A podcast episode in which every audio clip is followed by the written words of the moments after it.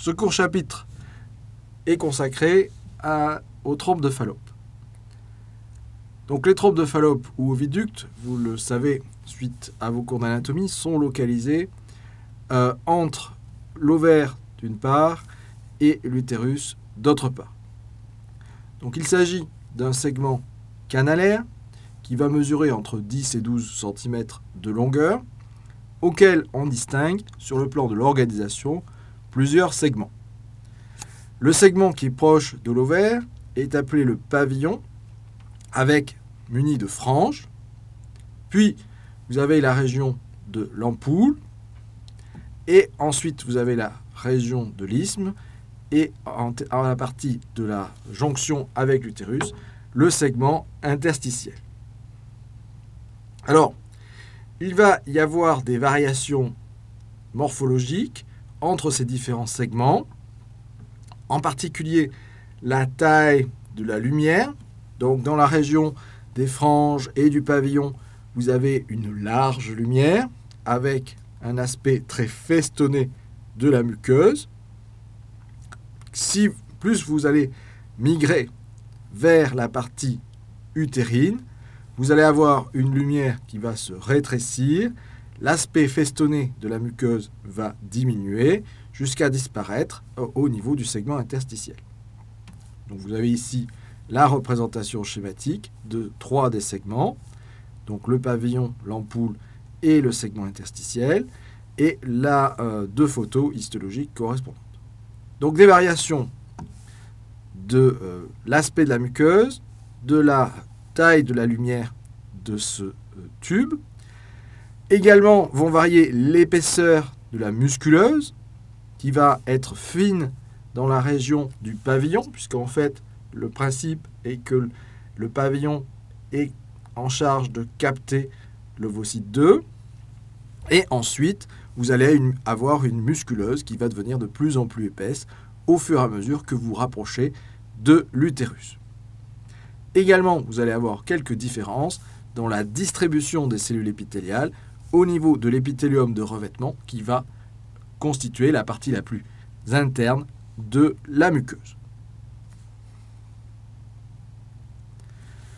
Donc très très rapidement et très schématiquement, les, comment sont faits ces trompes de Fallope ou oviductes? Vous avez donc une muqueuse. La muqueuse, comme vous le savez, correspond à deux parties.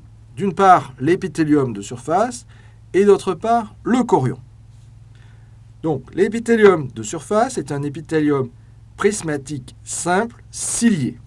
Donc, vous avez deux types de cellules qui le composent, des cellules glandulaires que vous avez ici représentées, qui vont être chargées de produire sous un mode mérocrine une sécrétion aqueuse avec quelques protéines, également qui sont impliquées dans le transport d'immunoglobulines de type A.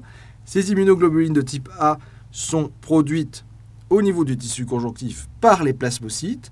Elles sont captées à la partie basale par les cellules épithéliales, associées en dimères à l'aide d'un euh, composant protéique, et ces dimères sont ensuite transportés donc de la partie basale de la cellule vers la partie apicale et sont libérés dans la lumière afin d'exercer une fonction immunologique.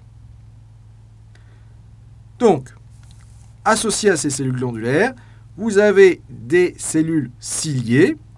Donc, ces cellules ciliées, vous les voyez ici avec des cils apicaux, un petit peu comme toutes les autres cellules ciliées dont on a vu, pu vous parler euh, cette année. Ces cellules ciliées sont prédominantes au niveau de l'extrémité ovarienne, donc au niveau des franges, au niveau de la partie ampulaire et vont avoir pour fonction de brasser le liquide de manière à ramener l'ovocyte vers la partie euh, utérine. Vous avez également, sur toute la hauteur de l'épithélium, quelques lymphocytes intraépithéliaux. Donc ce sont des lymphocytes qui sont logés entre les cellules épithéliales dans la partie euh, basolatérale de ces cellules épithéliales. Cet épithélium prismatique simple cilié est hormonosensible, donc euh, il va répondre aux stimulations par les oestrogènes et la progestérone. On ne va pas rentrer dans le détail, ce sont des subtilités de biologie de la reproduction. Retenez qu'il est juste hormonosensible et qu'en fonction de l'imprégnation hormonale, ça va varier sur euh, l'activité de sécrétion et sur la motilité des cellules ciliées. Dessous cet épithélium et partie intégrante de la muqueuse, vous avez un chorion. Donc ce chorion correspond à un tissu conjonctif lâche de support, vascularisé, innervé, avec des vaisseaux lymphatiques également. Et on va y retrouver toutes les cellules des tissus conjonctifs, ainsi que quelques cellules donc en migration. Donc nous allons parler des lymphocytes, mais également des macrophages, des plasmocytes. La musculeuse donc, est composée de deux couches euh, spiralées, donc de léiomyocytes, et assure une contraction donc, de euh, la paroi, hein, qu'on appelle le péristaltisme tubaire, qui sert également à brasser le contenu liquidien de ces trompes de la partie ampulaire vers la partie utérine. Enfin, à l'extérieur, une séreuse. Donc cette séreuse est composée d'un tissu conjonctif lâche surmonté par un mésothélium. Donc vous voyez une architecture très simple de ces trompes avec des variations morphologiques en fonction de la topographie. Pour terminer, un petit mot sur la pathologie des trompes.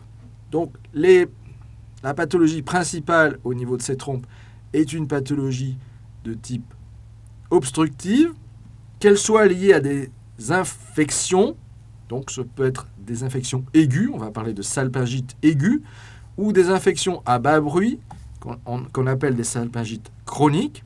Donc ces infections sont le plus souvent des infections bactériennes.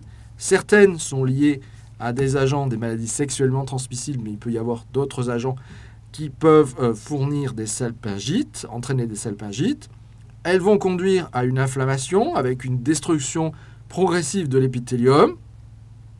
Euh, comme vous avez vu qu'il y avait plein de franges et des adhérences peuvent se mettre en place avec des cicatrices fibreuses et si l'obstruction est importante ou totale, un risque de stérilité secondaire par obstruction tubaire.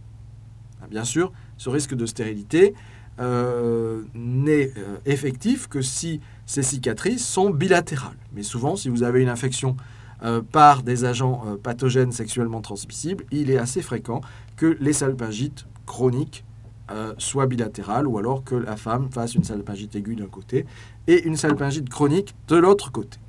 Donc un risque de stérilité important par obstruction tubaire. Deuxième pathologie auquel le médecin doit toujours penser, c'est le risque de grossesse extra-utérine, hein, donc chez une femme en activité génitale qui n'a pas de contraception ou même qui a une contraception, parce que vous savez que les contraceptions ne sont pas toujours efficaces. Si vous avez des douleurs et un tableau euh, évocateur, vous devez toujours penser à la possibilité d'une implantation donc ectopique de votre euh, œuf qui, va, euh, qui peut s'implanter dans la muqueuse des trompes et à ce moment-là se développer au niveau de la muqueuse des trompes. Et vous le savez, cette muqueuse et cette plasticité des trompes n'est pas adaptée à mener une grossesse à terme. Et donc ceci conduit à une digestion locale de la paroi de la trompe par euh, l'embryon et va conduire à des tableaux euh, graves de perforation des trompes, donc qui nécessitent une prise en charge si possible préventive, sinon en urgence.